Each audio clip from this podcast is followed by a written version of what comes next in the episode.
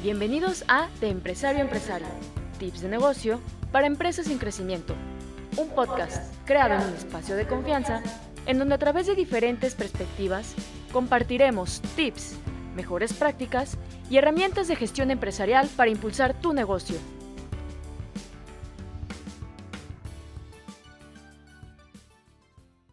Primero el negocio y luego la pasión. Es lo que asegura el chef Nico Mejía en este episodio, en el que comparte cómo decidió vender experiencias a través de la cocina y qué retos ha enfrentado para lograr un negocio sólido y rentable en el que hoy tiene más de 100 colaboradores.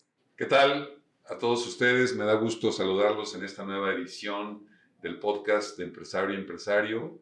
Y tenemos hoy eh, pues el orgullo eh, realmente de tener a un chef, Nico Mejía, muy reconocido, eh, que ha hecho una gran labor por la cocina de Colima.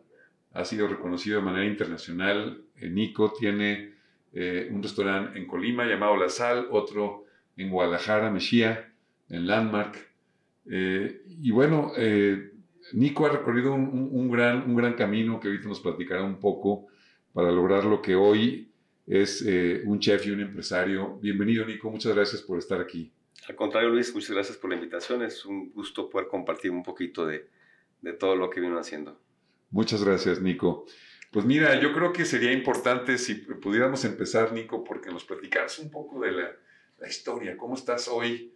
Aquí he leído un poco de ti al principio supe que estabas en otro tema cuando recién estabas chavo, trabajabas en otra cosa y de repente te, te metiste a la cocina, si mal no recuerdo. Pero bueno, platícanos un poquito, Nico. Fíjate que eh, antes de, de, comentarte lo que me sucedió a mí, este, ahorita está muy de moda la, la carrera de gastronomía y casi toda la gente que, que, que, entra a este oficio, que no es una carrera, no es un, termina haciendo otra cosa, ¿no? A mí me pasó lo mismo, pero al revés. Este, ¿Qué estudiaste? ¿Qué estabas Pues quise estudiar Derecho, este, deserté y, después, en otra etapa de mi vida muy marcada, quise, quise y estudié comercio y ejercí en este Manzanillo, ¿no? El puerto más importante de América Latina es Manzanillo, ¿no? Correcto. Y, este, y bueno, este, un momento que, que, así como tienes tu laptop aquí frente a mí, era una computadora que la, la cerré y dije, esto no es lo que quiero hacer. ¡Wow! y decido emprender un viaje. Afortunadamente no había escuelas en ese tiempo en, Manzanillo, donde yo, yo, vivía, y me voy a Tijuana, ¿no? el Culinary Art School, este, y ahí empieza esta, esta nueva aventura este, a través de, de, los sabores, los ingredientes. Te, soy honesto, Luis, nunca, nunca había cocinado. Era eh, un poco flojo para hacerlo. Afortunadamente todavía tengo y tuve una mamá que es una excelente cocinera y bueno, me dejaba chiquear y consentir todo el tiempo. al, final ellos me, me, me, inculcaron este, de manera natural el, el, amor y el cariño por los ingredientes y por las temporalidades de los mismos, ¿no? El, entender un ingrediente en qué época del año y, y, entenderlo en su sabor pleno. Y eso ya lo traía arraigado y bueno, de ahí, de ahí se surgen muchas otras cosas más. Este, ya no era tan joven cuando decidí estudiar gastronomía. ¿Cuántos años tenías cuando estudiaste? Eh, iba ya llegando a los, a los 30 años. Okay. Este, digo, ahorita lo, lo, veo y digo, pues claro que era súper joven, ¿no? este, tenemos 46 años, entonces ya, ya en ese momento este, decido hacer las cosas bien y la, la carrera de tres años la hago en seis años eh, con, con eh, alevosía de ventaja, ¿no? Es decir, después de un año me voy un año a tal lugar, otro año me voy a otro año a otro lugar y, y así hago unos o sea, pequeños como para practicar? Sí, este, pues más que practicar, en ese momento eh, ya tenía dos, dos, dos, dos chicuelos, ¿no? Entonces eh, no es tan fácil okay. estudiar y, y, trabajar y, mantener, y mantener, bueno, medio mantener, porque eh, la responsabilidad dentro de tu formación como, como ser humano en la mayoría por lo menos en mi caso estaba presente. Claro. Este, y bueno, eh, sí, me voy, al primer año me, me decido, decido irme un par de años a Perú, a Lima, y luego otro, otros par de años a, a, este, a Europa, ¿no?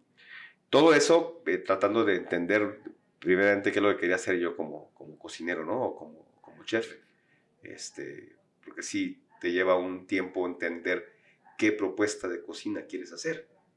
Y en ese sentido, tú escoges tu, tu, tu, prácticas que no eran prácticas. Yo iba y al, al, mes era mi tarea que me dieran trabajo.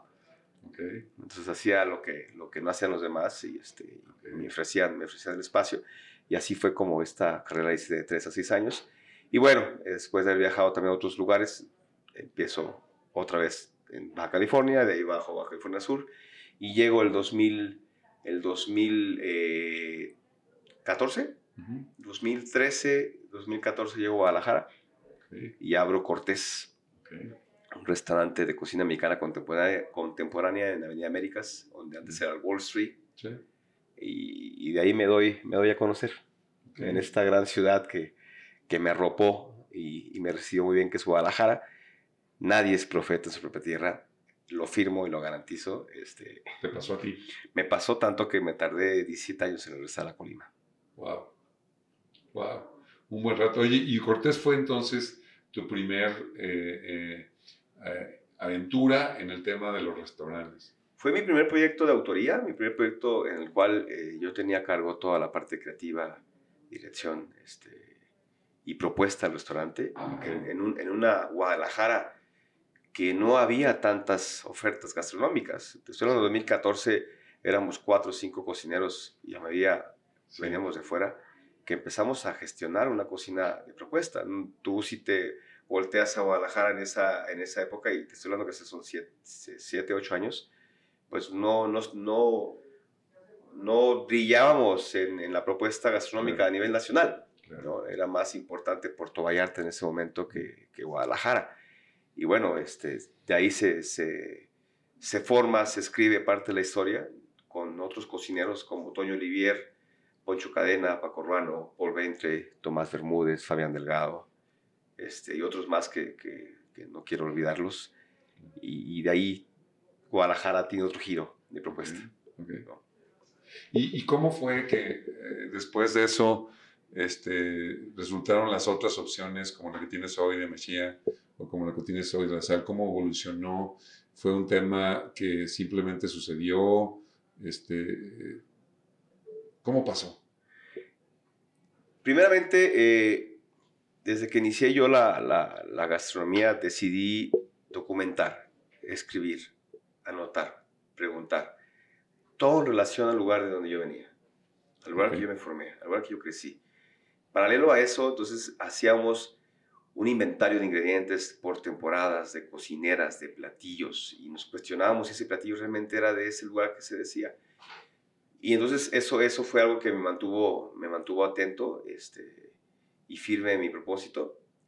Cortés en su momento fue una exhibición de estas platillos regionales, ¿no? Eh, por ejemplo, platillo que de ahí mucha gente conoce, que es la tostada de pozole seco, que es una tostada viajera. Y viajera porque ha viajado al extranjero y en muchas partes a representar a Colima. Y, surgió de, de, de, en ese afán, ¿no? Este, Cortés fue en su momento el mejor casual dining de México por los Gourmet Awards en el 2015 y en ese, en ese, en ese sentido, en, la mejor época del restaurante decidimos cerrarlo.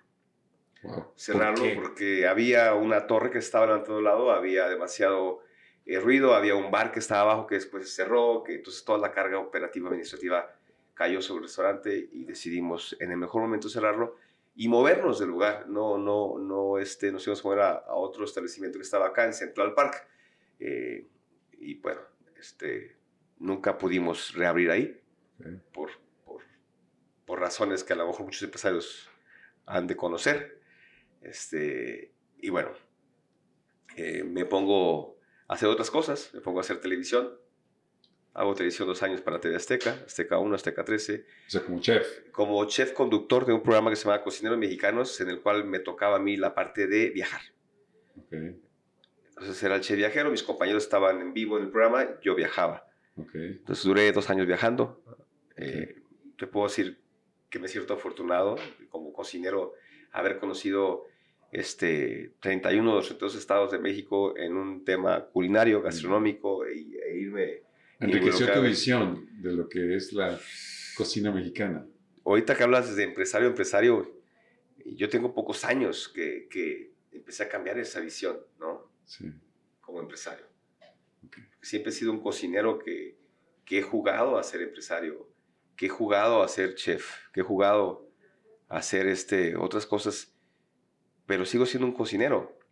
Entonces a veces uno se, se clava tanto en, en, eso, ¿no? Tu visión es eh, transformar platillos, eh, vender experiencias, no vendemos ni alimentos ni bebidas, a vender experiencias que te pierdes un poquito que, que si no existe la parte estructural financiera detrás de un restaurante, no, simplemente no tiene viabilidad. Puedes tener la mejor propuesta. Pero nadie lo va a conocer. No, y, y, y no, va, no, no, va a funcionar, no va, no va a continuar. Y tú puedes tener la mejor, la mejor administración en una propuesta X y puede, puede estar sólida, o sea, puede, puede, puede, puede continuar, puede seguir, puede funcionar. Entonces, la parte empresarial es, es, es prioridad. Fundamental. Antes de la parte conceptual. Sí, ¿cómo, fue ese proceso que te cayó ese 20 de que dices, oye, digo, porque clavado, quiero pensar en el tema que entiendo que te apasiona, la cocina, los ingredientes. ¿Cómo te das cuenta de que, a ver, necesitas pensar en la parte empresarial para que esto pueda subsistir y sostenerse, quiero pensar, ¿no? Pues es este, en tu bolsillo, ¿no? en la parte más sensible del cuerpo, la cartera. y, en, y, en, los mensajes que te llegan por todos lados, ¿no? Este, televisión muy bien, eh, me ha ido muy bien en un tema este, eh, que la gente me conozca o los proyectos que hemos hecho y, y llegan muchos aplausos, pero de aplausos no se come. Nadie comemos de aplauso todavía. Entonces, Entonces, ahí es cuando dices, a ver, la realidad se impone. ¿Cómo puedes fusionar eso? Claro. ¿Cómo puedes gestionar eso? Y bueno, nos clavamos también en el tema de la investigación. Eh, tenemos ya cuatro libros ¿no? Algas comestibles de Baja California, cocineros mexicanos que sacamos en este programa. Okay. El tomo 1 de Colima, una gran travesía gastronómica. El tomo 2, las costas de Colima. Y nos faltan cuatro para terminar la saga. El próximo mes, diciembre, digo, o si ya estamos escuchando este podcast en diciembre, pues ya estará ahorita saliendo del horno el tomo 3, Las montañas de Colima. Prácticamente es una realidad y ya está en imprenta. Y paralelo a eso, este, hacer de esto que también es un negocio, ¿por qué no? Claro. Sí, fíjate que aquí has tocado algunos temas que quisiera profundizar un poco. Entiendo que a la hora que viajas a los, a los estados y hablaste un poco de investigación, finalmente las empresas necesitamos analizar, hacer lo que hace investigación y desarrollo. O sea, entender, eh, para poder generar una propuesta, en este caso de cocina, pues este, clara, diferenciada, quiero pensar, con ciertos elementos que le, que le que le puedan ayudar a transmitir esa experiencia. Entonces, hay una labor ahí de, investigación y desarrollo de lo que haces, porque, digamos, si, una, si un tipo de empresa genera productos muy seguido, pues son los restaurantes, ¿no? Y más unas propuestas, quiero pensar, como las que haces tú, lo que hacen los restaurantes. ¿Tú, tú cómo ves esto? Eh, porque para mí eso es innovación. O sea, la innovación se da investigando, generando cosas, o sea, los ingredientes son los mismos, pero las mezclas son distintas y lo que tiene como resultado es algo distinto. Entonces, yo tengo la impresión de, de, de personas como tú, como personas innovadoras. ¿Tú qué piensas de esto? Yo creo que es algo relacionado a la historia. Ajá. Totalmente. Creo que, creo que no, no existiría innovación y no existiría investigación si no estuviese la historia presente para innovar hay que saber. Hay que conocer. Hay que saber dónde estás parado y qué vas a innovar, en base a qué. Si realmente estás innovando, me queda claro que tiene un conocimiento de la historia. Si no tienes conocimiento de historia, no vas a investigar y por consiguiente no vas a innovar.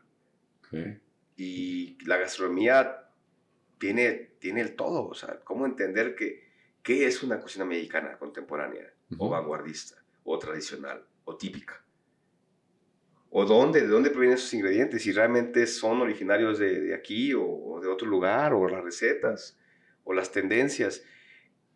De ahí viene todo. O sea, eh, para mí el, el, el, el, invertirle 10 años a, a estas, estas, investigaciones, pues me, me, marca, me marca este, un antes, un después, y esta palabra que me gusta, la, la innovación, que bien decía esta figura de Apple, ¿no? Este, Steve Jobs eh, la diferencia entre los líderes y los seguidores es la innovación. Sí. ¿No? Que pasaste ahí este, este gran, gran loco, ¿no? de... que pensaba diferente, pensaba diferente. Y pues, para entender eso hay que, hay que estar haciendo cosas nuevas, pero con, un, con, un, con una estructura, con, con un, este, con un balance también, ¿no? ¿Y en qué contexto del tiempo lo vas a hacer? Pues, estás muy loco. Y nadie, o sea, no vas a lograr concretar algo que realmente conecte ¿no? con, el, con el público, con la audiencia, o si, o si realmente vas a poder, en eso que estás creando, despertar esa, ese gusto, esa necesidad por lo que tú estás creando. Así es. Oye, Nico, quiero suponer que tú, tú viviste tu infancia en Colima, decías que tu mamá este, es una, también una cocinera, una gran cocinera. Este, ¿Cómo despegarte un poco? Porque quizás la tentación podría ser, pues vamos haciendo lo mismo que se hacía.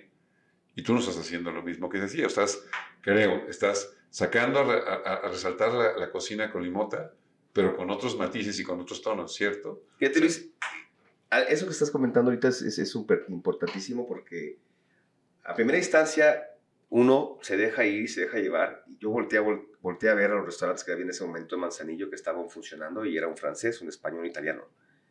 Y yo dije, bueno, quiero ir a aprender de ellos, ¿no? Como para hacer lo mismo. que es la primera... Pues, te, vas porque no tienes la experiencia, no tienes, no tienes este, la estructura y te vas de, panzazo, ¿no? Y, y, decido viajar a estos, o sea, me habito prácticamente dos años y medio en esos tres países. Este, y mucho sin el idioma, ¿no? excepto España, Barcelona, pero en los demás llegué sin, sin entender nada. Que a gritos y regaños. pero te das cuenta que sí, efectivamente, hay, hay técnica, hay, hay, hay, pasión, hay disciplina en, y hay ingredientes en estas cocinas.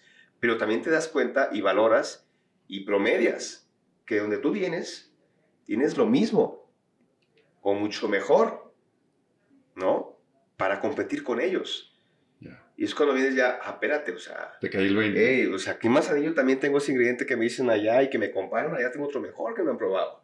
Y así, así se vino. Entonces pones, pones en valor eh, la gastronomía, la cocina mexicana. Y eso, eso, eso, eso fue algo generacional. Pasó con muchos cocineros a nivel, a nivel nacional en estos últimos 10 años, ¿no?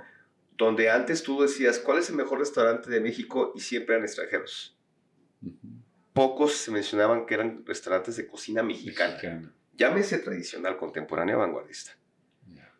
Y entonces se viene una efervescencia y todos volteamos hacia atrás. Y la mayoría de estos cocineros, creo que la mayoría, eh, exceptuando alguno que otro, pues sí estudiamos en extranjero. Entonces sí fuimos a conocer allá. hay, hay otros cocineros que, que, lo ven aquí, ¿no? y malamente tenemos que ir a que nos enseñe allá. Bueno, como ha sido malamente, buenamente, nos dimos cuenta. Y ahorita eh, la cocina mexicana está tomando el lugar que debe. Yo no quiero compararlo con, con, otras cocinas, pero hace unos años la cocina peruana fue la cocina emergente a nivel mundial y en todas partes había restaurantes de cocina peruana. Sí, sí. En todas partes, en todo el mundo. Pero, pero fue un... Boom. Dime cuántos de esos restaurantes en han sustituido, o sea, o, siguen fijos o siguen vivos de la cocina peruana. Ah. A diferencia de la cocina mexicana, ha venido poco a poco ganando terreno. A tomar el paso. O sea, ¿cómo es posible que, Taco Bell, ¿no? Estados Unidos, sea el restaurante de cocina mexicana que más venda? Y no es cocina mexicana en realidad. Una cocina, es una cocina Tex-Mex, ¿no? Una cocina adaptada y tropicalizada para, para, para el extranjero, que no tiene nada de malo tampoco, ¿no? pero efectivamente no es cocina mexicana. Por eso es lo que más se conoce. Y, ahora si tú vas a Nueva York y hay varias taquerías que hay colas. Para probar los tacos para mexicanos. los tacos mexicanos, con una tortilla nistamarizada, una buena salsa, que cambia totalmente. Fíjate qué, interesante el hecho de que en realidad hablaste un poco de, de estudiar, analizar la historia, vas y observas en otros países lo que se hace, porque hay técnicas, hay cosas muy valiosas, y te pones a comparar con lo que tenemos y te das cuenta que hay cosas valiosas, ¿no? Creo que los empresarios, en términos generales, tendríamos que hacer lo mismo. O sea, hoy tenemos que voltear a ver al mundo, pero luego saber los grandes valores y cosas que tenemos aquí, que hay mucho que ofrecer, como en el caso particular de la cocina. las técnicas son las mismas aquí en China. Sí. Y hay dos tipos de técnicas, las buenas y las malas. O sea, no, no, no hay medias tintas con las técnicas. Pero el tener el ingrediente mexicano en esta tierra te cambia totalmente. Ahora, a mí, muy en mi opinión, la mejor parte es que genéticamente ya lo traemos. Y esta conexión con tu ingrediente, digo, la manera que vayas a exponerlo al exterior, no hay, no hay fronteras. Pero el que te regreses a ti que veas de dónde vienes, qué eres, de qué estás formado y qué puedes ofrecer, eso te hace diferente. Por lo menos en la cocina así es. Padrísimo. Oye, Nico, y en esta, en esta experiencia quiero pensar que hay un impacto importante. O sea, si has vuelto a los ingredientes locales, ¿qué hay con el impacto de esta labor hacia, hacia las comunidades en las que estos productos se, se cultivan, se crecen? Este, ¿Qué piensas de eso? ¿Cuál es el rol, en este caso tú como empresario del, del tema de restaurantes? Este, ¿Qué impacto tiene? ¿Qué, ¿Qué, piensas? ¿Qué visión? Porque creo que hay un impacto ¿no? positivo a la hora de que revalorizas los ingredientes y la cocina mexicana, particularmente en este caso. Positivo y negativo. Ajá. O sea, ahorita actualmente hay una sobrepoblación, hay una sobreproducción de ingredientes y de alimentos, contrario a la escasez de alimentos en ciertos lugares. Pero también eso está generando ingredientes, imitaciones. ¿no? Vas a un supermercado. Sí. Cada cuatro veces vamos, dos veces por mes, y ves siempre lo mismo prácticamente en los pasillos. Ves frutas, verduras iguales todo el tiempo. Pero difícilmente puedes entender. O sea, ahorita ya es como una sorpresa que te, ay, esta papaya me salió bien buena. Ay, esta sandía sí me salió buena. La mayoría no sabe lo que debe saber. Entonces hay una responsabilidad conforme a esos ingredientes, unos que se están perdiendo, ¿no? Que no es que uno lo rescate, la, la, cocina es, y los ingredientes son los que nos rescatan a nosotros, y otra es esta, esta sobreproducción de ingredientes. Entonces sí, nosotros como cocineros, y no por moda, porque hace unos años era back to bases y, empezar a hacer eh, recetas antiguas y utilizar ingredientes que se usaban antes y lo usábamos como moda y es una tendencia. Es una obligación. Ahora, el, el entender de dónde venimos, el qué somos, el, el poder distinguir, te voy a decir un ejemplo este, es sencillo, ¿no? Eh, un chile chino y un chile mexicano, mm. ¿no? Un chile que pica lo tonto o un chile que pica sabroso. Ok, ok. Una sal de calidad y una sal refinada. Okay. Entonces, en ese sentido, sí hay una responsabilidad de parte de los cocineros y también como empresarios, este, está innovando. Volvemos, volvemos a esta palabra, ¿no? estar innovando y entender que en un momento dado va a haber una escasez de alimentos, va a haber una escasez de agua. Eh, creo que la pandemia vino a darnos un jalón de orejas y de greñas y decirnos, hey, cuidado. Aguas. Ahí estábamos todos buscando dónde irnos, a dónde escondernos y donde haya agua, principalmente. Entonces, si hay una responsabilidad, si hay una conciencia, sí, sí, tenemos que estar muy claros a dónde vamos y, y, y si tenemos voz y voto, ¿no? pues tenemos la, la, fortuna de poder exponerlo, y más ahora con esta facilidad por medio de las redes sociales, entonces sí tenemos que, que tener cuidado con lo que, con lo que decimos. Claro. Oye, Nico, regresando un poco, eh, hace rato antes de empezar platicamos del tema de la pandemia y la industria de los de restaurantes, de la industria de estas experiencias ha sido seriamente afectada por esta pandemia, ¿no? Y, entiendo que tú retomaste esto prácticamente con la pandemia, o sea, los emprendimientos de, de la sal y Mejía. ¿Por qué? Platícame.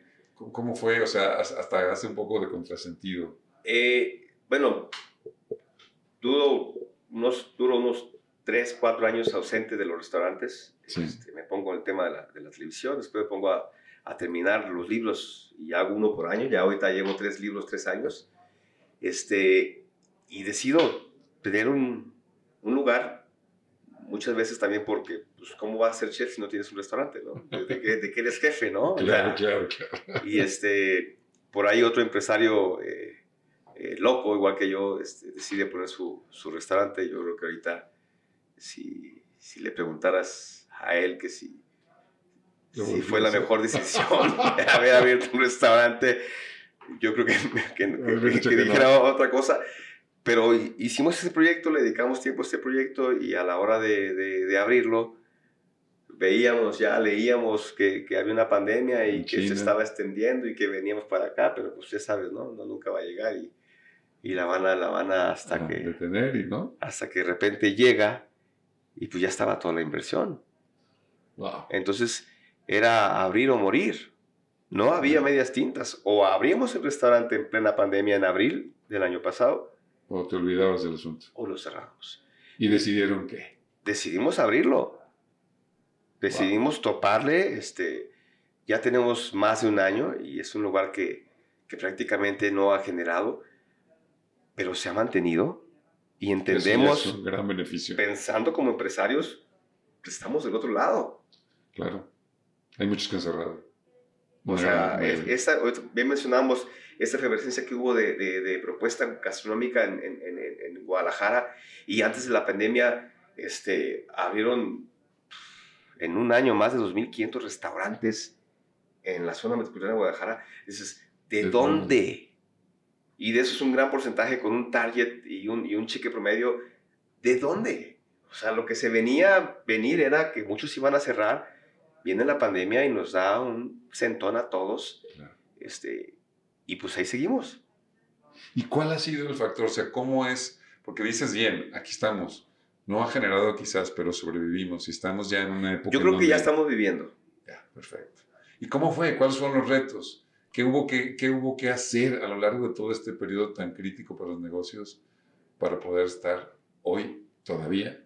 Pues los retos son el incentivarte, ¿no? El tener más de 100 personas en tu nómina y saber que... La responsabilidad que, implica. Que eso, eso afecta con, con, con, las decisiones que tú tomes.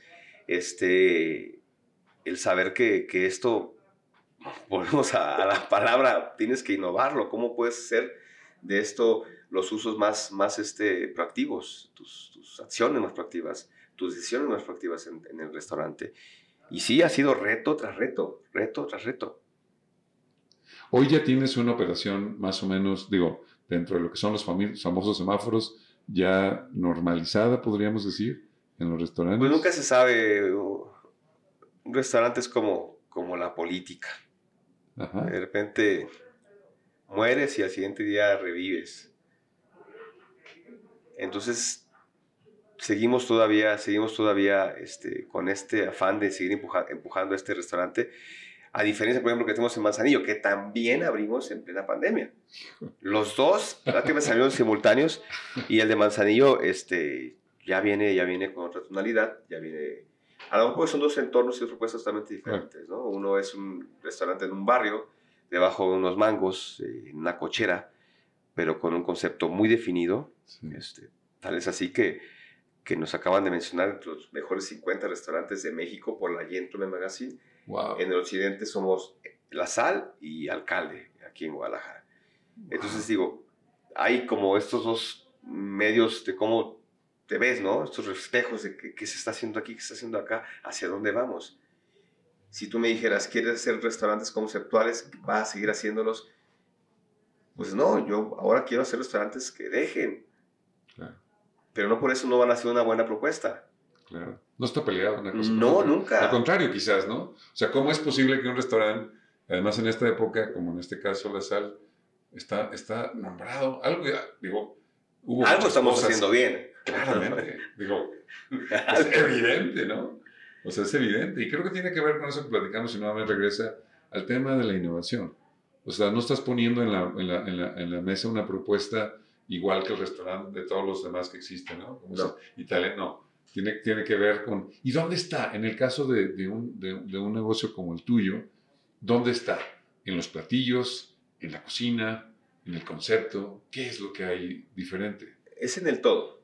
Es un todo. Es, es de entrada hay un hilo conductor. El hilo conductor es este, ofertar experiencias, no vender alimentos, no vender bebidas. Eso ya te da una visión distinta. Totalmente, y en saber que el servicio es la parte estructural y la parte final.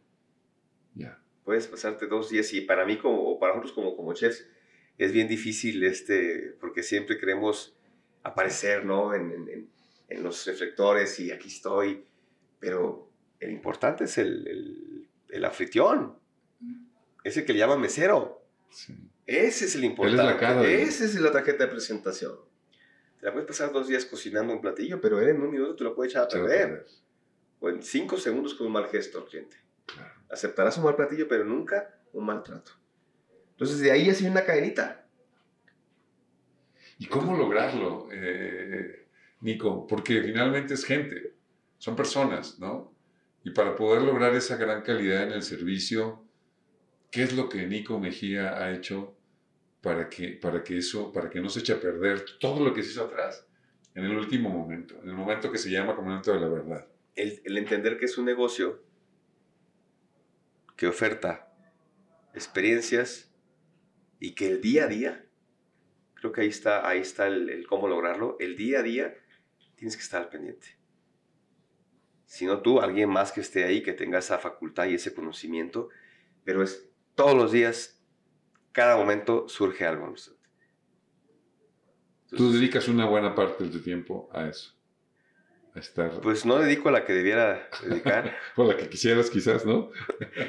Este, porque también, también creo firmemente que, que, hay que hay que llevar como esto simultáneo, ¿no? Antes me decía, no, pues voy a trabajar cinco años duro para, Luego ya... para después disfrutar. Y a ver, espérate, oye, disfruta el momento y hazlo el momento. Sí, no se y puede. Los dos los puedes llevar a cabo. Ok.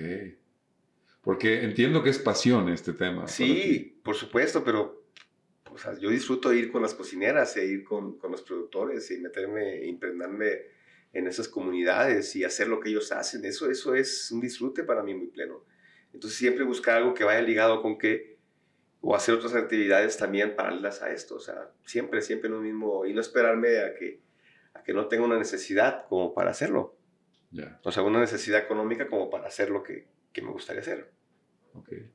Y, y, y, en ese sentido quiero pensar que la gente o sea, el equipo con el que cuentas, pues es relevante. O sea, digo, tú eres el chef, el creador quizás, pero ¿cómo, qué, qué pasa con, el, con la gente? La gente que tanto contribuye o colabora para hacer que esto finalmente sea lo que hoy es la propuesta de la sala, la propuesta de Meshia.